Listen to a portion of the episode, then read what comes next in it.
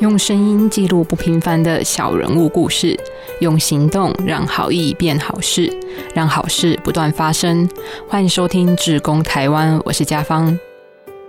那一天，录音室的灯光朦胧，和伙伴耀辉与陈修匠、洪世清两位老师面对面交流。他们是殡葬业的工作者，也是七六行者遗体处理团队的召集人。两位带着团队的志工，为往生者以及灾难罹患者修复躯体。修匠老师告诉我们，当初大家会聚在一起，都是抱着对生命的尊重，还有使命感。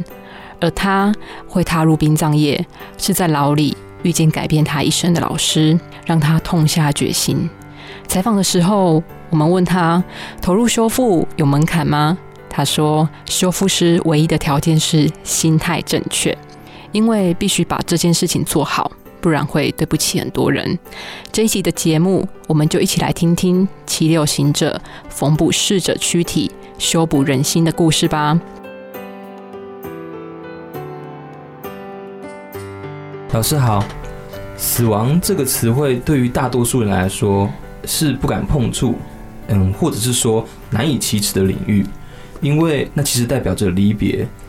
延伸到比较具象化的领域，也就是殡葬业这个工作的层面来谈，间接也就造就了这个行业的神秘跟神圣性。然而，比较直观来说，民众可能还是抱着敬而远之的态度。那我想请问您，最早的时候是为什么因缘机会下会投入殡葬行业呢？这段过程中有着什么样的故事？呃，大家好，呃，我是七六行者遗体处理团队召集人陈修匠。是，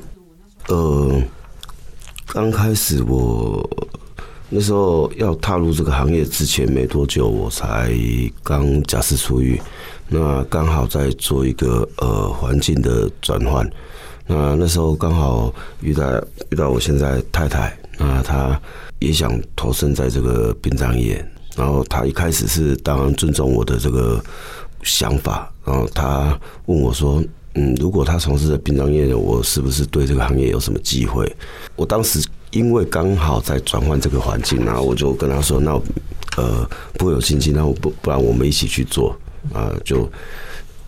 去找这个呃相关的职缺，然后一做就做到现在。”老师，我很好奇，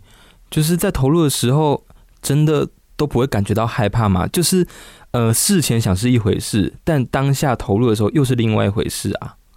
这部分，因为我觉得是心态的问题很重要。对，那一开始我们当然自己要去做这个行业，自己想要做，我们就会有这个一定程度的心理建设。那当然，对于遗体、对于死亡的这个领域，虽然说未知，但是不至于说会害怕。对。那刚开始投入殡葬业的时候。你应该还没有开始接触遗体修复这个领域，对吧？在亲身贴近死亡的那些瞬间，也就是您投入殡葬业的时候，有哪些事情让你们觉得跟你们想象的不一样呢？那我们进入这个行业之后，一开始我们是从殡葬的人力还有物流这相关的领域切入，那包括可能去现场接体哦，接运遗体，然后搭设灵堂。呃，包括告别式的这些呃人力资源等等，就是呃都要做呃，那等于就是殡葬业最基最基础的呃这个工作服务。呃，那一开始我想说，嗯，学这个这个殡葬业可能就是像我们看电影的礼仪师一样，对，好像就是呃穿着套装啊、西装啊，然后工作可能呃只要。只要跟人聊天啊，然后跟家属协调啊，但是没想到就是，呃，想象的跟实际的就完全是不一样。那可以请修匠老师来跟我们举个例子，跟听众朋友分享吗？就是会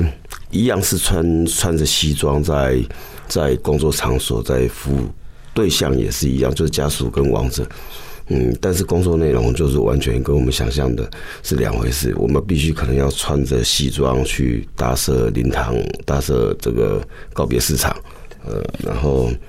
我穿着西装衬衫，可能我们要呃扛着铝梯爬上爬下的啊，可能去呃装设这个商家的一个环境。其实也就是说，进到行业里面才会发现，关于死亡这件事情啊，它并不是很单一面向，它有礼仪师，也需要架设灵堂，软体、硬体的工作是彼此环环相扣的。甚至到后来，老师你投入的这个修复的部分，它其实也是不可或缺。那么，为什么你会从殡葬业转而投入遗体修复呢？因为在我们的认知里面啊，遗体修复这个领域，相较于殡葬业，它跟逝者其实是更近距离的接触。对有些人来说，这个恐惧可能又更深沉，又更直接。那什么原因让老师多年全心奉献在这个领域？因为当初会去接触到，我第一次接触到这个呃损害比较严重的遗体，他是一位男性的往生者，那是我第一次看到损伤那么那么严重的遗体。呃，当然那时候我还不会修复。呃，那这个家属。呃，就是我太太这个同学，她她是一一名护理师，所以她也蛮蛮重视她父亲的遗体，希望是可以复原的。那那时候没有说呃相关的一个专业的师资，或者是专业的工工作人员，对，那那个时候就请个老师傅哈，我们讲老头工啊。我后我们后来才知道说，他他拿的那个那个那个针，就是呃是兽医在缝牛的那种针，对，那他可能就是用那种粗针粗线，因为因为缝合是必须要对位，就是呃他的他的肌肤组织或者是皮瓣组织是必须要呃相对位置要对位缝合起来，它才会平整。对，那当初我在看他就是呃。有伤口，他也呃没有去对那个相对的位置，呃，可能针拿着就开始缝。对，那因为当时我们也不晓得，我想说哦，怎么缝那么快？呃，就现在我们来评估的话，他那个伤口，我们最少呃四五个人最少也要做五六个小时。对，那他当时一个人一个小时就做好了。对，想当然，他他那个那个那个呃。它中间当省略很多比较呃精细的一些过程，那呃那洗尸台是一个不锈钢的一个那个台子，嗯，可能到我们腰部左右啊，然后一一个洗尸台，呃那个是老师傅就直接跳上那洗尸台，我想说要洗一具这个王者的遗体，往往都是两两一组，呃，那我可能帮他做助手，帮他翻身什么。然后他就叫我站在旁边看，然后他就自己一个人做。我想说你自己一个人要怎么做？他跳上那洗尸台，然后就把脚就跨过那个遗体，呃，他就拉着他一边的手，呃，就翻过去。那因因为那那洗尸台是不锈钢的，所以你你在上面这样翻腾，它是它是会有那个那金属的声音，嘣嘣嘣的声音。我在旁边，呃，又看，然后又听到那种声音。不自觉就我会我会问自己说，如果躺着的那个人是我的话，我我当然我不想要是这样是被对待的，因为在我的观念，我是觉得，即便他死了，他就是生命形形态的一种一种转换而已，但是他还是一个人，在我的认知，对他并不是说呃死亡，他就变成一个物体，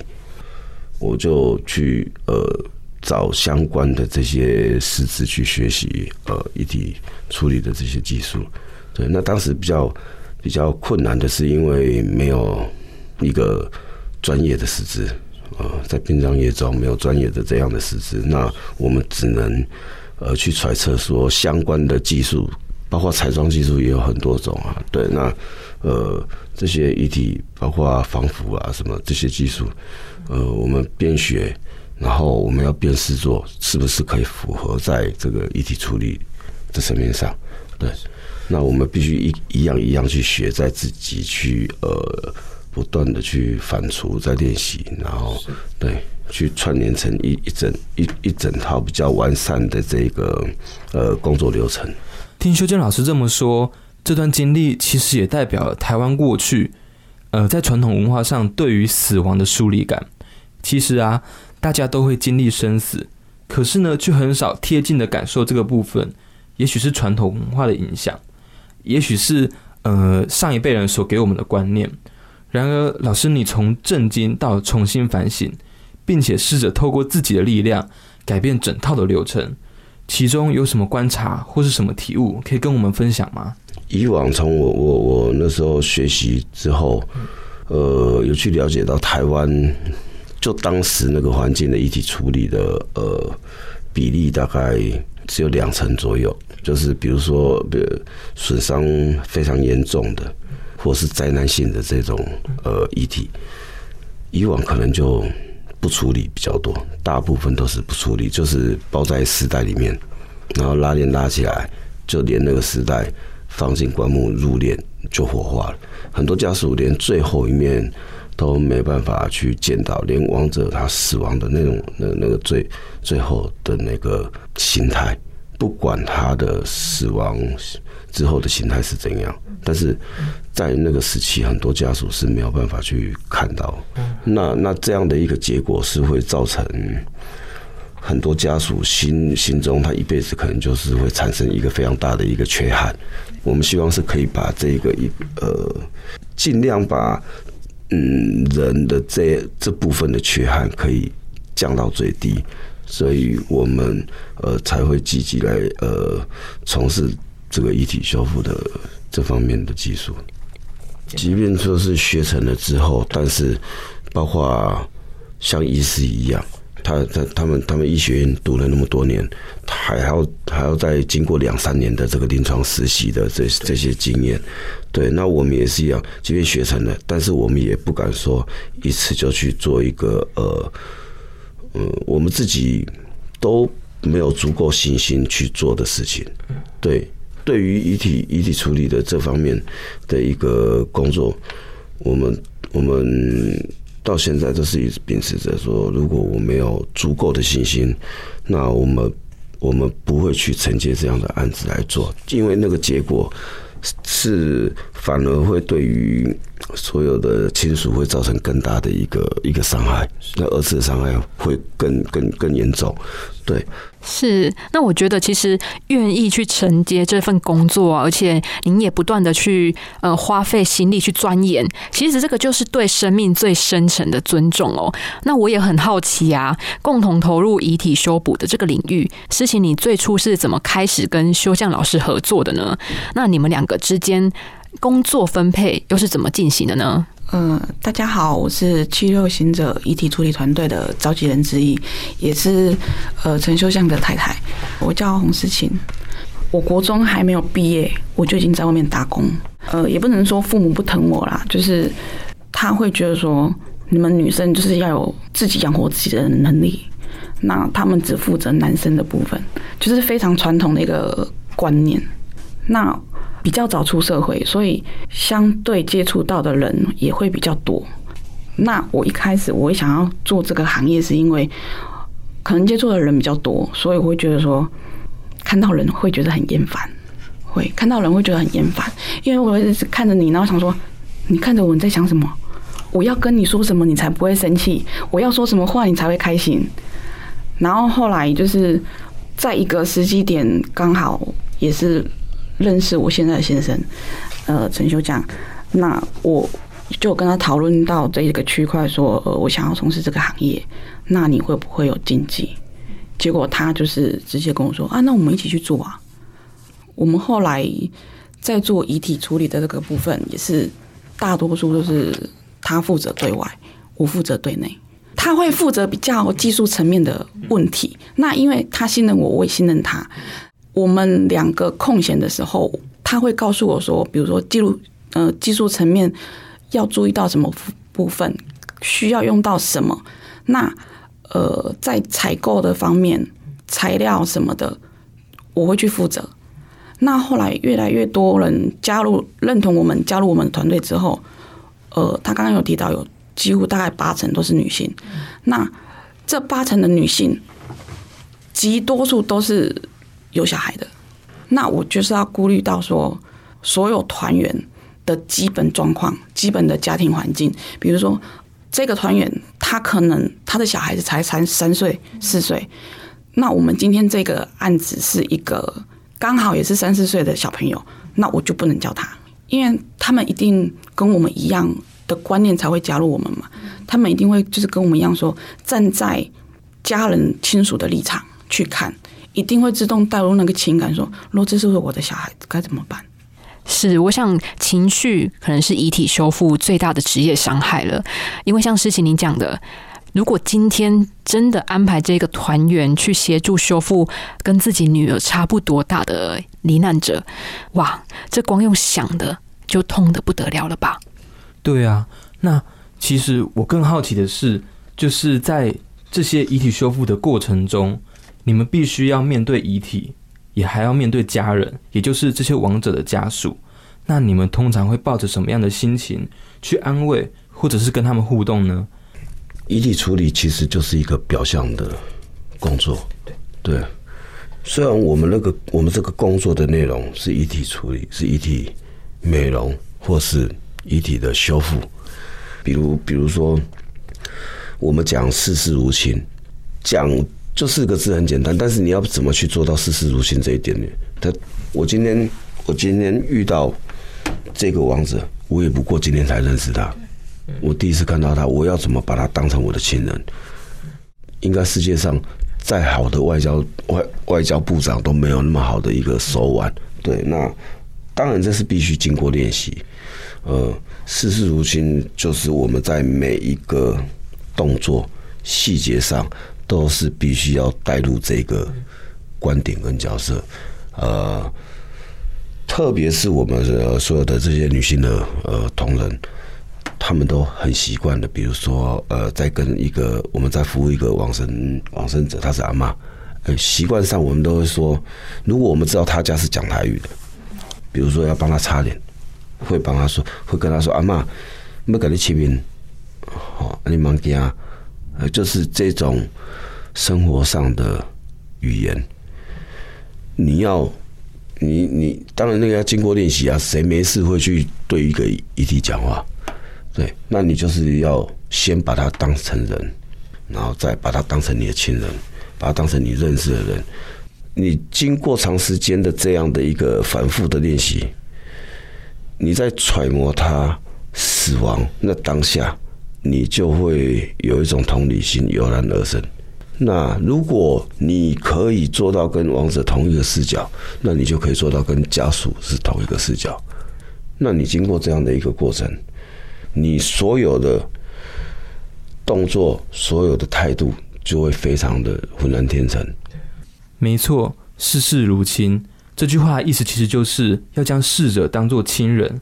也就是承接到后续的，才能把修复做得好的这件事情。那以两位在现场服务个案的时候，都是以专业的角度去执行遗体的修复。但华人其实都非常传统啊，对于死亡有很多很多的仪式以及禁忌，甚至是时辰，哪个时间点应该要做哪些事情。那这会有跟你们有抵触的时候吗？如果遇到，通常都会怎么处理啊？呃，我记得有一个阿妈，因为她是行动比较不方便，她都是呃喝那个安培。那她自己独居，家属通知我们去的时候，其实我们发现，我单一只手就可以把阿妈整个人拉起来，因为她喝的那个安培，不知道是噎到还是怎么样，就是没有气息的时候，嘴巴是张开的。那你安培还卡在喉咙、食道、在胃里面。不断的蚂蚁就是会去侵入到他的体内，所以导致他的内脏全部都就真的只剩下骨头跟皮而已。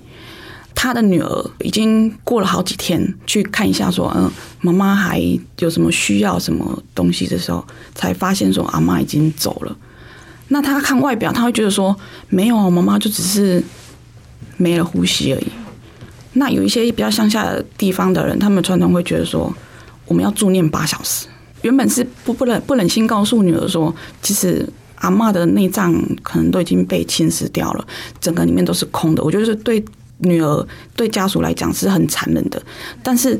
女儿那个当下，她很坚持要助念八小时之后才要去，我们去帮阿妈处理她的遗体。那呃，在那个斟酌当下，我还是决定告诉女儿说，阿妈的身体的状况。因为有时候你一些宗教很重要，但是对我们而言，我们觉得我们的身体，我们的后这个处理比较重要。如何帮他保持完整？我会觉得说，如如果那个是我的话，我躺在那边，我好难过。对，用想的就非常的痛苦。其实这也是我们华人在传统文化，也就是死亡这个禁忌层面需要碰到的，如何去平衡逝者以及对家人的安慰。那这段与两位老师的对话，其实我深刻感觉到，你们其实是用尽力气在做这些事情的。包括你们说，其实好几天没有睡觉，都在处理这些事情。其实也就代表说，七六行者在做这些事情，不只是修复身体这个形体，也是修复人性的一个关键。这么多年来，修补也许是你们的日常，但是在诗情你的心里，修补其实应该有更多的含义吧？修补的意义，因为我比较在意的是，呃，小孩子的部分。所以我会觉得说，今天假设小朋友他在看到他的爸爸车祸好了，他的最后那个画面是残忍的，他永远一辈子都记得，到他老的时候他还记得说，我爸爸就是这样子血肉模糊的样子。呃，没有错，我们比较鸡婆一点，我们都没有收费，我们没有收款，以七六的名义去做的话，我们就是呃帮他们服务，也许就会造成我们的。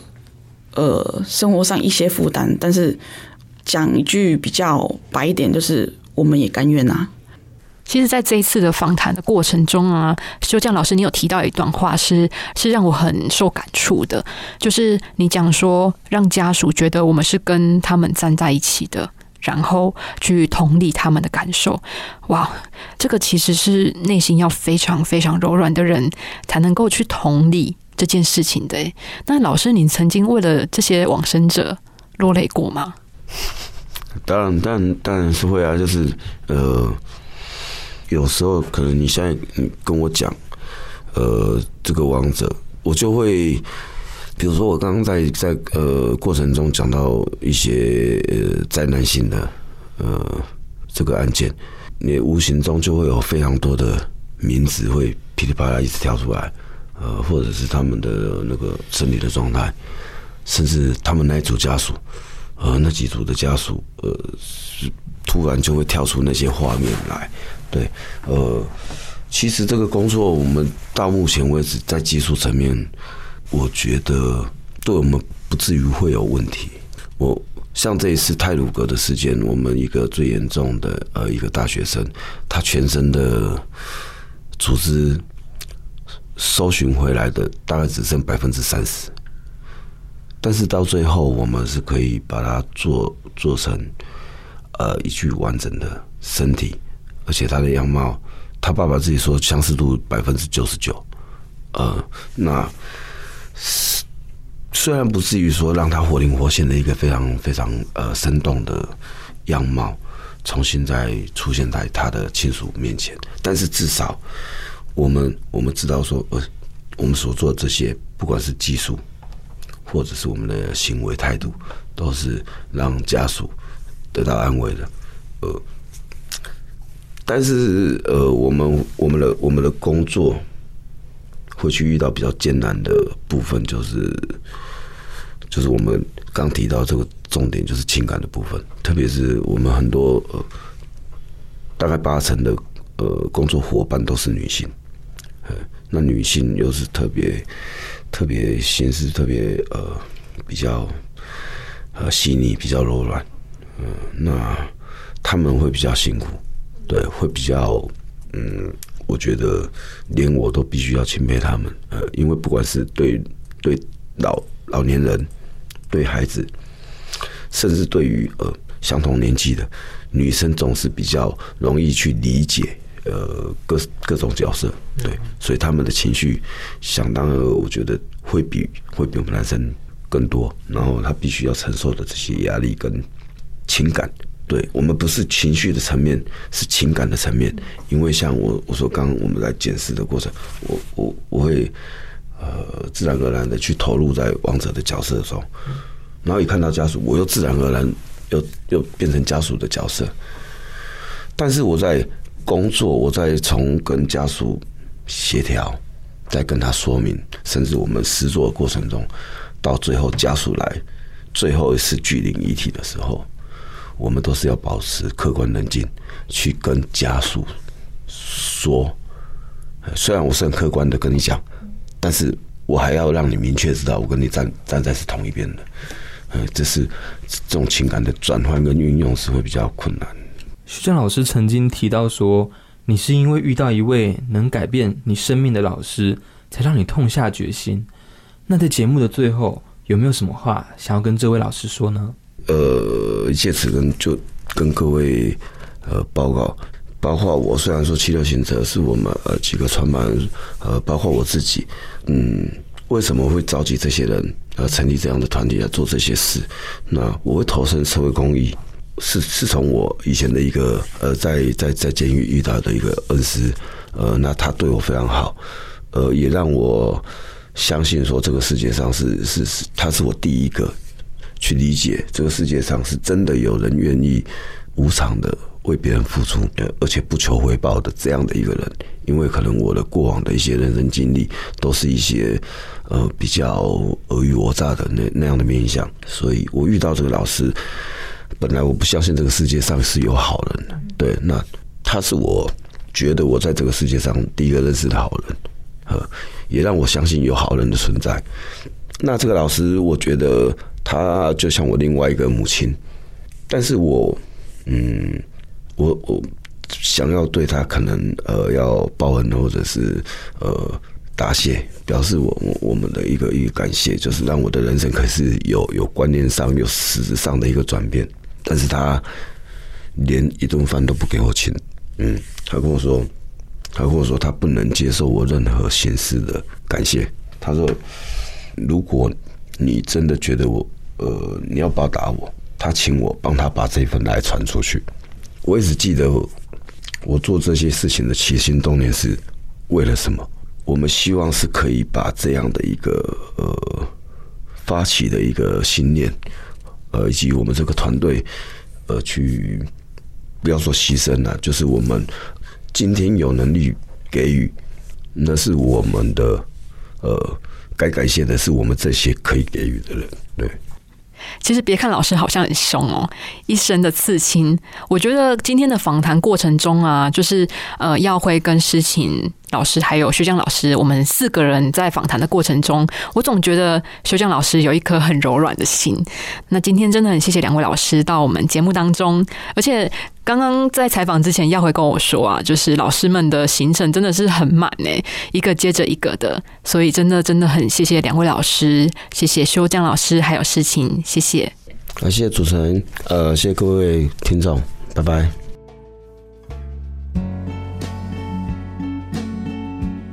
海德格曾经说过：“人是为了死亡而活着，死亡是没有办法避免的命运。追求生如夏花灿烂，死如秋叶优美。”在采访完之后，其实我和耀辉讨论啊，总觉得七六是一种意义，更像是一种使命。二零一四年，因为澎湖空难以及高雄气爆案，由陈修将召集人发起，成立了七六行者遗体修复团队。到现在已经有两百多位职工加入。面对遗体修复的案件，他们订定了详细的工作流程，丝毫不马虎。而革命的情感其实也凝聚了团队的精神。那除了透过双手去修补亡者的伤口之外，其实我觉得他们也轻轻的托起了生者的哀痛。七六行者手上的一针一线，除了有形的修补，或许更是为了无形的救赎。